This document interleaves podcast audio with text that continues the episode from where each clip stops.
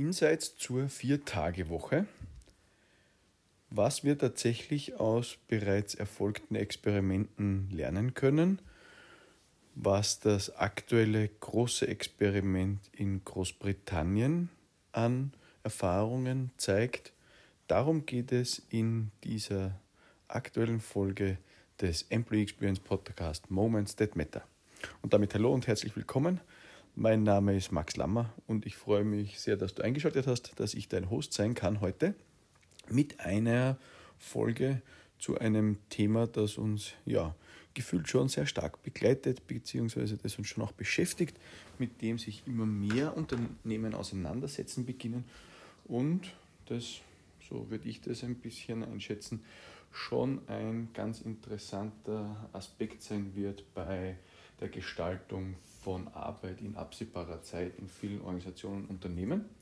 Und ein weiterer Aspekt, der hier bei mir im Podcast dazukommt, ist, wie angekündigt, beziehungsweise auch in meinem Newsletter ausgeschrieben, ja, Gäste, die ich einlade, mit denen ich über Themen im Zusammenhang mit Employee Experience sprechen möchte. Falls du noch nicht auf meinem Newsletter bist, dann darf ich dir das an dieser Stelle mit einer kleinen Werbeeinschaltung ganz dringend ans Herz legen, falls du mehr zum Thema Employee Experience wissen willst und zusätzlich zur wöchentlichen Podcast-Folge auch noch einen kleinen schriftlichen Input bzw. Insight, Inspiration, eine Idee mitnehmen möchtest zu dem Thema, dann lade ich dich herzlich ein. Schau zu mir auf die Webseite www.lammer.org slash newsletter-anmeldung und dort kannst du dich für das wöchentliche Update auch noch eintragen. Ja, ich habe mir gedacht, ein Gast zu dem Thema ist nicht schlecht. Ich habe mich ja ähm, vor einigen Folgen noch, äh, also schon im Frühjahr, mit dem Thema Vier-Tage-Woche beschäftigt und da natürlich auch mit den Überlegungen zwischen der echten und der unechten Vier-Tage-Woche, sprich einer Arbeitszeitverdichtung mit 40 bzw. 38,5 Stunden in vier Tagen im Verhältnis zu einer Arbeitszeitverkürzung und damit so quasi dieser echten Vier-Tage-Woche und gleichem Gehalt und damit ja einer bisschen anderen Form bzw. dieser Hauptform der Vier-Tage-Woche, über die wir in Zukunft sprechen. Und ich habe dazu jemanden eingeladen, den wir letzte Woche, nein, vor zwei Wochen, äh, bei unserem Employee Experience Summit zu Gast hatten als Keynote-Speaker aus Großbritannien von Autonomy UK. Das ist ein Think Tank bzw. Ähm, Consulting und ähm, ja, Ideenwerkstatt, eine, eine Consulting- und Ideenwerkstatt, die unter anderem das große Experiment zur Vier-Tage-Woche in Island betreut haben. Ein sehr, sehr spannendes, ein sehr, sehr spannendes Experiment in Valencia betreuen oder eben auch aktuell mit, an, mit universitären Einrichtungen wie Oxford und Cambridge an dem großen Experiment in Großbritannien, das aktuell läuft, beteiligt sind. Und ich habe den Head of Research von Autonomy, Will Strong, eingeladen, mit mir ein bisschen im Detail hineinzuschauen, was denn tatsächlich ja, vier Tage Woche bedeutet, was man gesehen hat, was man lernen kann aus den aktuell bereits erfolgten Umsetzungen und worauf es tatsächlich im Detail ankommt, wenn man selber implementieren möchte. Damit gute Unterhaltung bei diesem Gespräch, das auf Englisch aufgezeichnet ist. Ich hoffe, du kannst ja, meinem manchmal vielleicht etwas holprigen Englischen der Fragestellung trotzdem gut folgen. Will hat das immer alles wunderbar ausgeglichen an dieser Stelle auch. Ich habe einmal Will Strong, nicht Strong genannt, sondern Strong, also das auch an dieser Stelle hier bitte noch einmal zu korrigieren. Also Will Strong im Gespräch mit mir über das Thema Vier-Tage-Woche und damit gute Unterhaltung mit dieser Folge.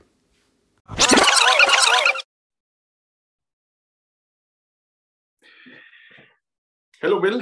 Uh, nice to have you on my podcast, Moments That Matter. It's the employee experience podcast that I am providing um, to my audience. And uh, in my podcast, it's all about employee experience. And one huge topic that everybody is discussing at the moment, or I feel that everybody is discussing in all headlines, in all HR magazines, on all blogs, etc. It's about the four-day work week. And I have uh, the honor, and I'm super happy that Will Strange is today with us.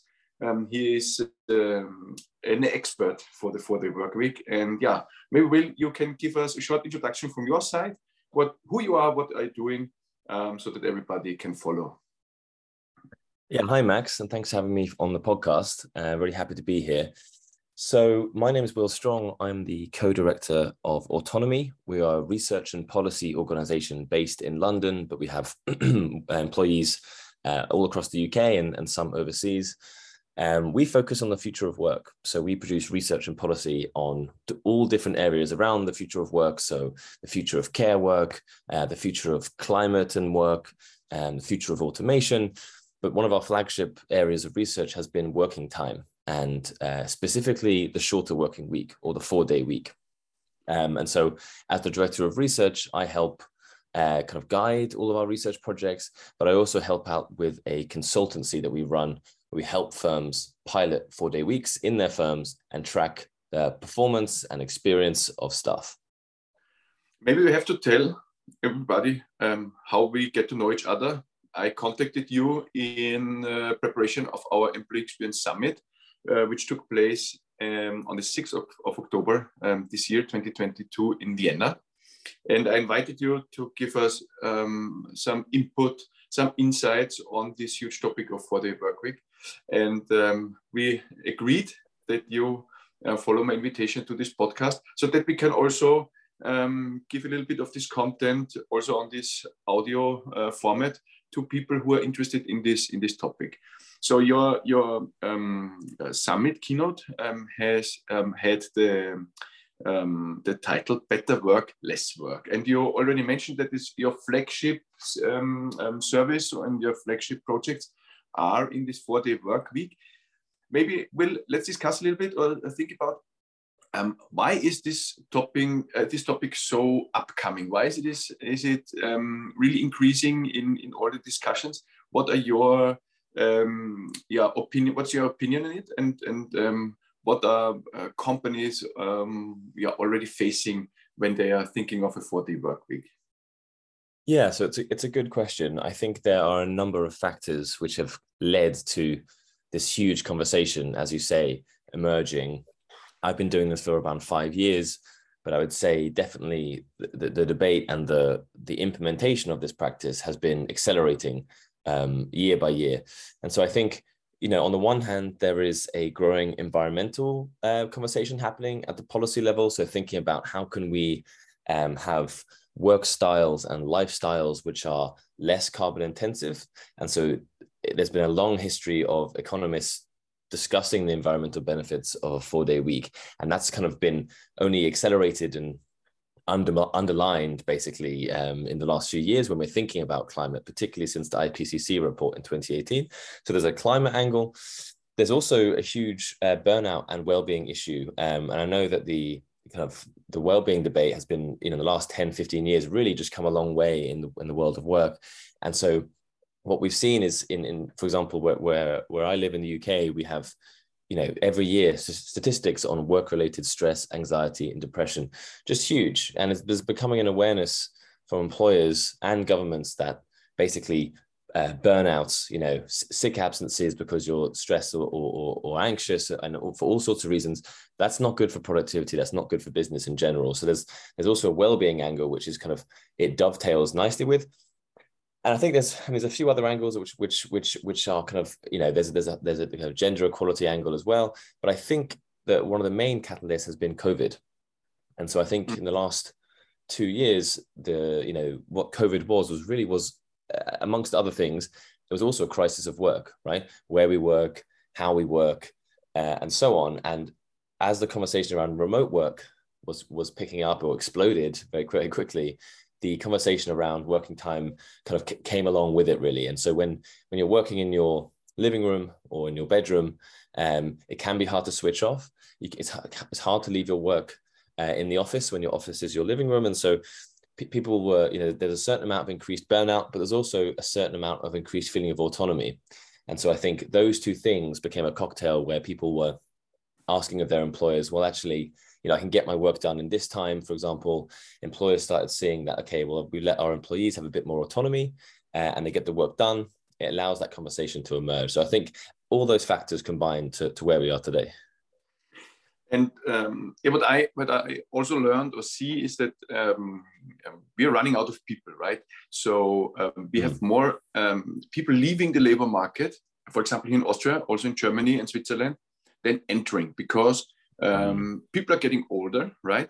So mm-hmm. Um, we have less talents and young people filling up this gap at the moment. Mm-hmm. Mm-hmm. Is this also true for UK? I, I, would say so, right? Because you're also um, not the youngest uh, society, right? Yeah, that's it's absolutely true, and we're seeing also, uh, you know, as we, I think in the in the conference, which was great by the way, there was a, a, whole discussion about the Great Resignation and so on, and so yes, I think there's there is definitely this this deficit where you have older older workers leaving, um, and and it not necessarily being um, filled up by younger younger workers. Absolutely. And um, what I what I feel is that um, this uh, discussion is maybe also due to that younger people say, um, I do not want to work uh, five days a week. I want to have more work-life balance. Maybe they have the mm-hmm. chance and opportunity um, to to um, yeah to ask for things like that because um, we need those young people and they can they can they can have their conditions maybe a little bit more than mm-hmm. um, the older ones where um, enough people were around on the market on the labor market and if somebody um, doesn't want to do it like um, your employer said the rules are um, you were yeah, kicked yeah. out you were fired right now it's a little bit different um, we have we have uh, not an employer market we have an employee market and mm-hmm. um, I see that this has also some very positive effects um, on working conditions in total, and also for the topic of employee experience. Um, but will um, is it then in the discussion and your projects? Is it a real four-day work week um, with a reduction of time? So um, let's let's talk in detail. Um, we mm-hmm. have we have normally 40 hour work weeks here in, mm-hmm. Europe or 38 hours of, of work per week, which are mm-hmm. then um, yeah, um, which is done um, in five days. And now we are discussing two um, um, types or two forms of four-day work week. What I see here in Austria, for example, where we have supermarket chains who are uh, saying, okay, you can work uh, 40 hours in four days, and it's not a reduction uh-huh. of time with the same money. No, mm-hmm. it's only compre- um, um, really putting time together. Um, so what time pressure on one on, on these four days, and then the Friday is, is really free. Um, or is it uh, what I understand in the real four-day work week? You reduce also working time, so it's 32 hours or 30 hours, 32 hours. Uh, let's uh, say mm-hmm. that way, so it's easier to calculate um, in four days with for the for the same for the same salary. So what is the what is the current discussion in your project? So what is the um, the, the model that are you? Uh, what's your favorite model? Yeah, yeah, yeah. It's it's a really important point, and I should have I should have clarified at the start really. So I guess the, for us, we don't run any projects where we we run a four day week compressed hours. So the, the 1st mm-hmm. model you mentioned, we call compressed hours, where we compress the hours, the 40 hours into four days we don't call that a four day week proper. That's just a compressed working week, basically. And so what we uh, what, what, we advocate and what we what the pilots we run they come in two forms so one form is the one is the is the, is the other one you mentioned which is 32 hours um, across four days but with the same pay um, mm-hmm. and so that's basically four full days and and the and the fifth day off that might be friday it normally is, but it could be could be Monday. It, it works differently in different companies.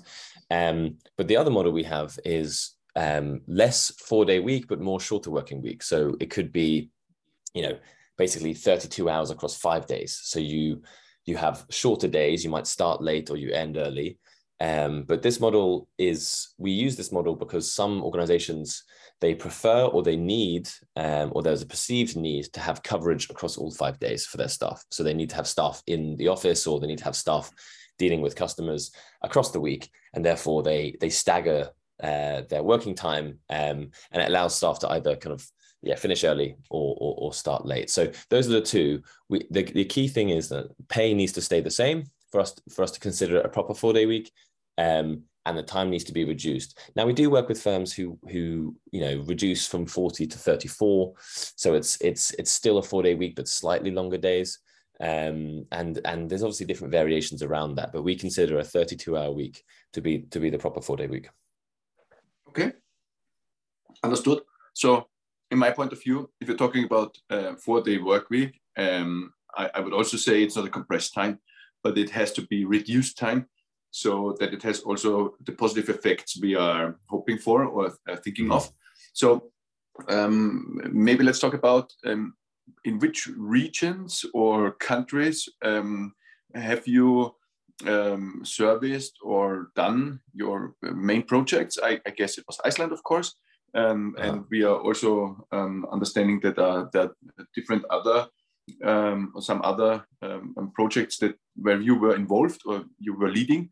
Maybe you can give us a short overview um, of the of the experiment status in the regions or, or, or um, um, companies you were involved and where it's possible to talk about. Sure. Yeah. So I guess let's start with Iceland. So Iceland. For, for five years, from 2015 to 2019, ran a shorter working week experiment coming out of Reykjavik uh, council and various other public sector organizations. So obviously what's interesting about this is this is the public sector, which is a place where lots of people, you know, think that actually it might not be possible to do a shorter working week, but in, in Iceland, even though it's not a full four day week, they uh, most offices only went down to around 34 hours um, a week. It's it was it was a kind of step towards a four day week. They it's it's still remarkable because they didn't use any new technology they uh, they they kind of each organization and workplace had to kind of um, make it work as it were. So thinking about uh, rotas or, or or or how to basically make certain work processes more efficient. Um, but of course obviously there's also the well-being benefits which as you as we all know are key plugins to to productivity. So over 200 organizations um, some, some some very small, some just two people, but in the public sector, some much larger. Um, ultimately, about 2,500 people took part of this trial, and we worked with um, ALDA, which is an, which is a similar organization to Autonomy in um, Iceland, alongside some of the research coming out of the trade unions there, to publish the results of this last year. And so that's that's that became a huge, you know, had a huge impact on the debate, and and to some extent, it surprised us about how how much how far this travelled. You know, we were talking on radios in Johannesburg, and Canada, and Australia. It was just huge, the Iceland report. And I think it's a story people, you know, kind of ready to hear that actually, uh, you know, it's it's often a, a country like Iceland or, or, or one of the Scandinavian countries, which is kind of they've done it. They've actually done the they've done the pilot and they've shown you know really strong results. So that's one. We've also worked in Valencia with the regional mm-hmm. government in Valencia. So we we we they brought us in to help them design a future of work strategy and help them design the the the pilot kind of parameters for their pilots. We haven't, um, they are just in the recruiting phase now, and they just mm-hmm. started the recruiting phase, and they're going to be running this trial in the public sector, um, aiming, you know, they have, they have um, multi-million pound budget to basically help firms. And the way they're doing this is to encourage firms to do it. There's going to be a subsidy um, for hiring uh, new staff in those cases where there needs to be new staff. Um, and then this subsidy will taper off over a few years. Um, and so that pilot is starting very soon. That's very exciting because it's going to be probably the biggest private sector pilot run by a government um, that I know of. Um, we have, sorry, go on. Yeah, really, really, I understand. So the, the, the hugest public sector experiment you you you know, yeah? It's super interesting. Yes, well, no, no. So, so, so it's run by the government, but it's it's private sector companies can apply to be part of the scheme. So, so, so, so it's a it's a private sector trial, but run by the government and with, as in, evaluated by the you know you kind of coordinated by the government, and the government are subsidizing some firms which need to have, for example, new, hire new staff in order to because they are wary of of of of kind of trialing something. So they're trying they're having new staff to make sure that it goes okay, but ultimately this subsidy will taper off over a few years, and the company will see whether they can um, carry on without needing new staff, basically. Okay, and um, do you also? Yeah, sorry, excuse me. No, no, no, yes, no. Please go on. Um, do you also follow the current um, experiment run in the UK? It is. It has um, huge media coverage at the moment, also here in the German-speaking area. And uh, we only understood the, the, the, the, six months review after six months, the first review, where companies, um, yeah, really gave super feedback um, actually no productivity loss and and, and, and so on. So um, do you also follow this this current running project or are you also involved? Yeah, so so we're one of the organisations co-running that. Um, I was I was I guess in some ways I was circling back to the UK, starting from Iceland, but I should have perhaps started with the UK. So autonomy uh, alongside the four day week campaign, alongside four day week global, as well as academics at the Cambridge University and Boston College in the United States, we are all kind of collaborating on a research and kind of coordination project, which is running this whole pilot basically. So we were part of the recruiting phase early this year. We recruited companies in the first three months of this year. We managed to get um, just over 70 companies, which is which is huge because that's that's the that's the largest that is the current largest private sector trial that's running and, and has mm-hmm. ever run as we know it. Um, and we're working with academics to basically um, interview staff, interview managers, um, take any data that each company has been tracking and following um, in order to evaluate uh, performance. Um, and we're going to be publishing the results of that in in uh, the first couple of months in 2023. The, the trial ends at the end of this year. So as you said, it's been a halfway point where we've had feedback from uh, most of the firms, and it's been incredibly positive. Um, I've had a few check-ins with with companies there. We we have a kind of regular ad hoc kind of um, mm-hmm. troubleshooting, kind of in case you know managers want to come to us and say okay, I'm having this issue. How do I go around it? And as, as a manager myself, I, can often speak to those issues quite directly. Um, and so, yeah, it's it's it's a very exciting initiative, and I think we're going to run more trials um, each year with hopefully larger and larger cohorts. So that that's something to keep an eye on. Super interesting, and uh, also follow the development here because um, what for me is super uh, important that um, one of the arguments against maybe for the work week the, uh, named the, the, the productivity loss is, is simply not true, right? So um, companies are still as productive as they were before, or some of them also um, uh, feedback that they are more productive, productive in a four-day work week than before uh, running a five-day work week. Um, how could this happen? Yeah, I mean, this is something which we find all the time. So we've been running a pilot uh, consultancy service since 2018, um, obviously, it's, it's kind of, as I say, it's accelerated more. So we've had more and more clients. But in every case, and we, we do check in with clients after we've worked with them, um, productivity, you know, it's, it's key that the baseline remains the same. In some cases, you know, companies often don't have really strong metrics for performance and productivity. So we help design them in the process. So we, we, we have robust, you know, indicators for for how things are going.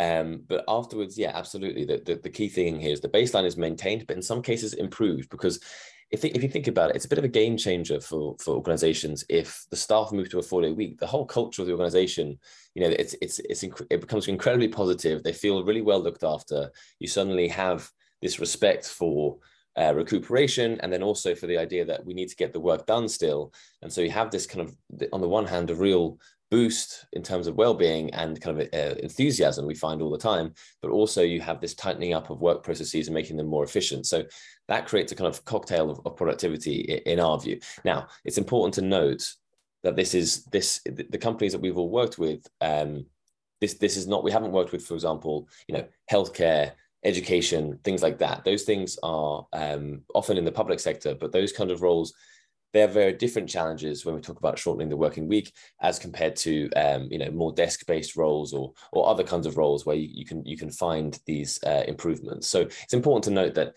different sectors, different challenges. Mm, totally understood. So healthcare would have been one of my um, most um, really interesting questions because we all understand that we are, as we mentioned at the beginning, we are running out of people, and one of the branches or industries or sectors that is um, really um, in a big struggle, I would say, is healthcare systems.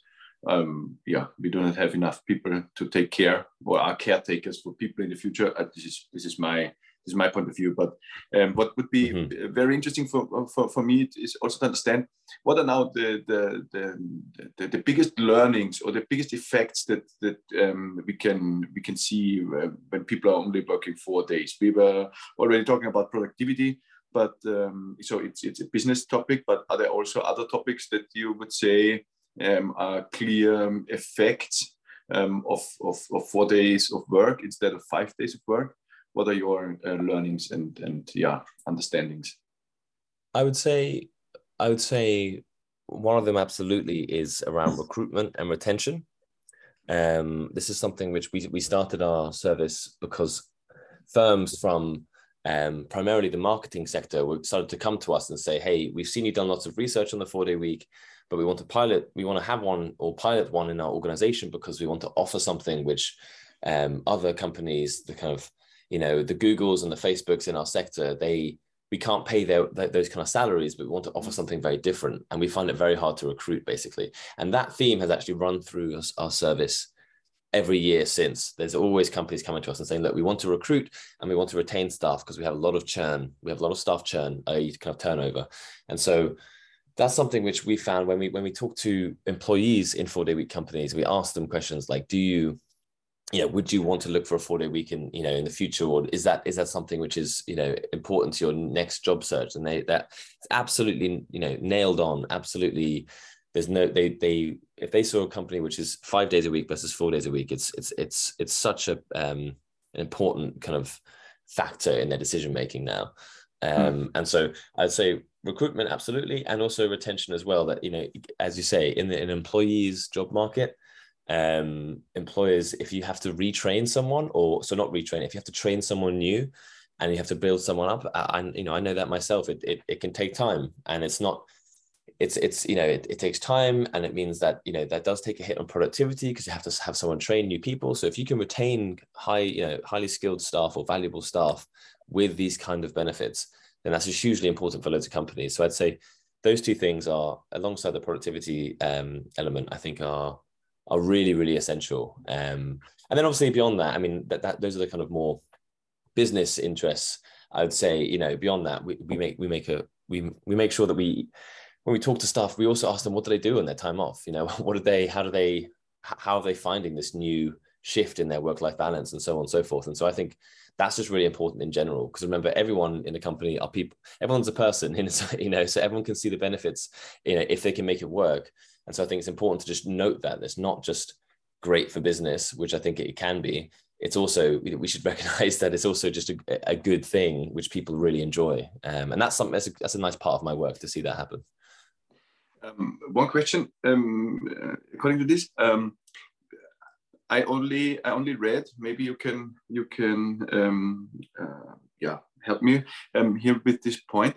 I also read that people are more healthy in Iceland who are um, really only working four days a week because they have as you already said, more time for for for um, yeah, family, sport, etc. So, um, is this an effect that also um, on a macroeconomical um, level is interesting to to understand better?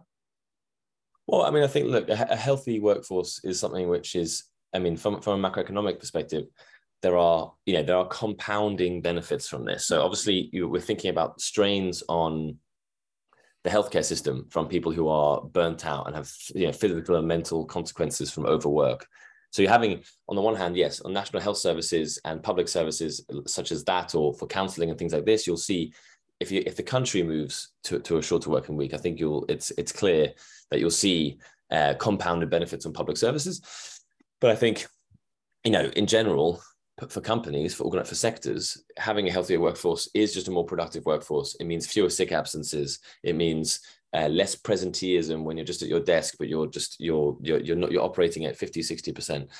And so I think you know, although we don't want to have you know companies being you know super intrusive into into people's personal and and and personal lives and their their own health, companies can quite easily recognize that when they should, or they should recognize, I think that ultimately you know if you have a workforce that you know when it gets up in the morning it is it is kind of ready to go and has had you know enough time for itself on the weekend to recuperate and i think we all know the feeling of coming around to monday and not being quite ready um, mm. that's just incredible that's just incredibly important um, and i think that's why you see all these these these firms moving to four day weeks i see them as the first movers or, or the early adopters of something which they will you know they will be getting these advantages over the the rest of the of, of the market, um, and they see that. And so I think it's a, it's a really exciting time to be to, to be piloting this or, or or just or just going for it because you're you're going to be you know a seen as a bit of an innovator, but also you're going to be for your staff. It's going to be something which they are have never really experienced before, and all of their friends and and, and colleagues elsewhere are going to be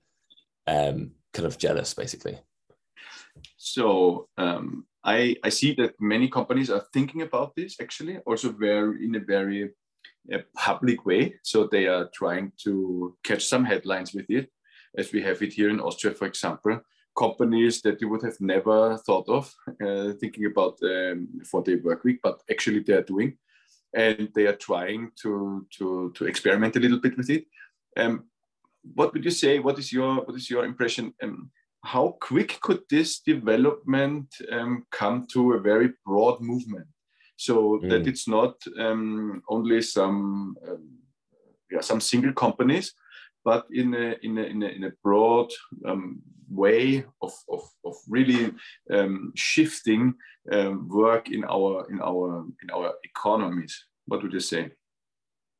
Yeah so so i see this i see the there there are a number of different actors who are helping kind of move this forward. And i guess sometimes they coalesce into what is a movement sometimes they're acting independently but i think these factors are the are the and these actors are the um, kind of different pieces that will push this forward so you, on the one hand you have you have social campaigns like in the uk you have the, the four day week campaign is probably the, the most successful in the world at the moment very very mm. effective mm. very good at speaking to politicians very good at speaking to trade unions to businesses and they're helping run the trial and so on so you have these kind of social campaigns and there are a few of these um, popping up there's there's one in there's a, there's a, there's a, there's a small one starting in Germany. There's one in, in the US. There's they're, they're kind of starting to emerge. So they're kind of social campaigns on the one hand. Then you have uh, the trade unions who traditionally mm-hmm. in in in many places, including Austria, um, you have you know historically you'd have trade unions would be uh, arguing for shorter working hours as part of their workplace negotiations. And so there are trade unions in the world which are now waking up to this. There's the PCS trade union, a kind of public sector trade union in Scotland. There is um, the kind of the, the, the mail workers union in the UK. Mm. They've, they've they've negotiated this, so you'll see this happening on a workplace level at, with trade unions. Then you have politicians, of course, and there are many politicians who are now waking up to this. Some have always been talking about this. They recognize the environmental benefits and so on, but others see a new idea, see it working in, in elements of the private sector, and they feel excited by it and they want to kind of champion this. So you, you want to encourage those kind of politicians to get involved with these other actors. And then finally, of course, you have the, the, the, the, sector we've been talking about, which is the private sector. So these early adopters, these, these um, companies which are which are making it work and shouting about how it works and how effective it's been. So I think those all those different actors linked together, and of course, I suppose people like us at Autonomy doing the research to help kind of link link it all together.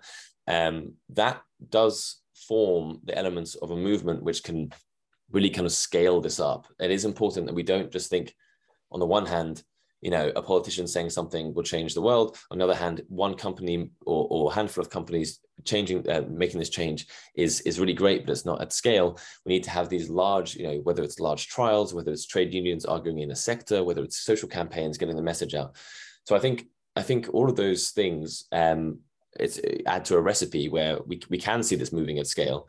But the important thing is that you know if, if you're in any one of those uh, uh, those kind of groups that you you know you raise this um, as an issue to, to, to push basically. And i think then we will see it happen. I would say it's it's i i think it could be a very rapid uh, movement because um, currently we see um, there were there were some interesting stories last week last two weeks in germany where companies um, really struggled to fill up their um, apprentice positions, right? And mm-hmm. um, one one company in, in one in one uh, town then announced they are offering four day work week for apprentices, and um, you can imagine they were filled up in days.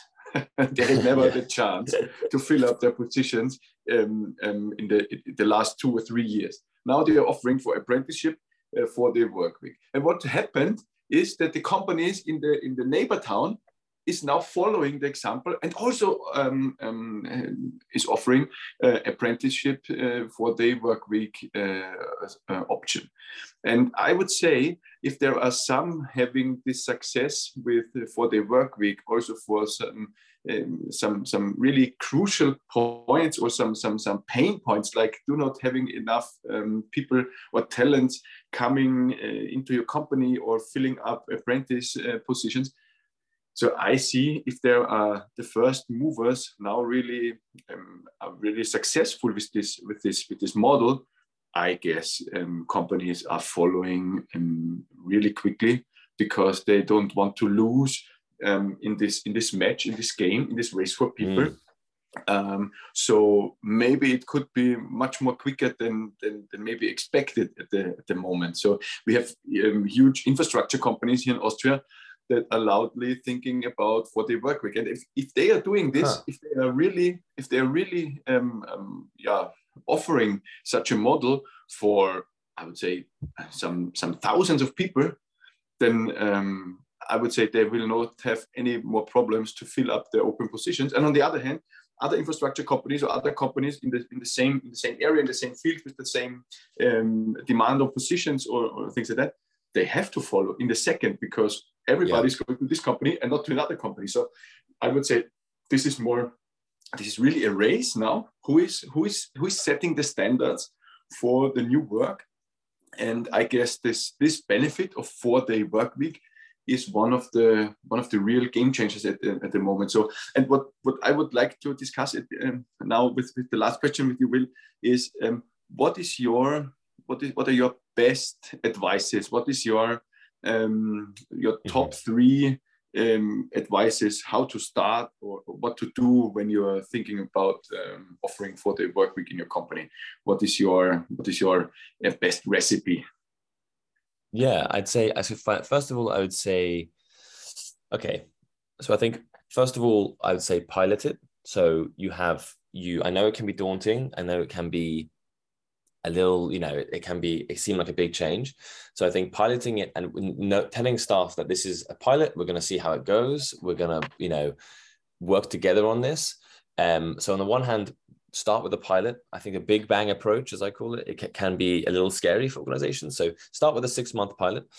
Second point would be to basically make sure you work from the ground up with staff. So you, you need staff buy in. You, you, it's it's imposing something from above. In our experience, um, leads to all sorts of kind of miscommunications. People feel like they haven't been consultant um, consulted. Um, and so I think it's important to work with staff. You know, when we when we pilot um, four day weeks in, in firms, we have workshops, we have staff interviews one on one. We allow staff to talk about you know their their desires and their apprehensions about what this means. And then I think the third tip would be to make sure that you use this period or use if you're piloting it or you're going straight into a four day week, use it as a as a time to learn about your company. So you you know, when we're talking about four day weeks, we're really talking about work processes. We're talking about, you know, uh, targets. We're talking about how people work together. And I think you should use this. And this is what's been one of the one of the nice side effects of running a four day week pilot is is that you learn a lot about your organization. You learn a lot about bottlenecks in in work processes. You learn a lot about what works really well and what could work better. So, so those are my three things: pilot it, work with staff from the ground up to get as much buy in as possible, and third thing, would be to use the experience to learn about your company and learn about what works best. So um, I hope many companies will follow um, the examples and uh, do this experiment and try to pilot and try to find out where to really improve the work processes to offer people better employee experience. Will um, many many thanks that you took the time to speak here in my podcast, um, Moments That Matter, everything about employee experience yeah, all the best for your up and coming and running uh, projects. And maybe, hopefully, we stay in touch. That uh, maybe in a half a year, a year, we can talk again about new learnings, findings, and uh, what the yeah, what the movement really brought to to a better working world. This would be really interesting for me. So, Will, thanks for for being here, and uh, yeah, hope we we hear us again, talk again very soon. Thanks, Max. Yeah, been really great. I look forward to sharing more. All the best. I... Falls dir diese Folge gefallen hat, dann freue ich mich sehr, wenn du jemanden kennst, für den diese Folge auch interessant ist und du sie teilst, weiterleitest oder mir auch eine Bewertung hier lässt. Auf der anderen Seite freue ich mich auch sehr, solltest du einen Vorschlag haben, wer unbedingt in meinem Podcast zum Thema Employee Experience und verwandte Themen aus diesem Bereich einen Beitrag leisten kann, dann schreib mir gerne an max.lammer.org.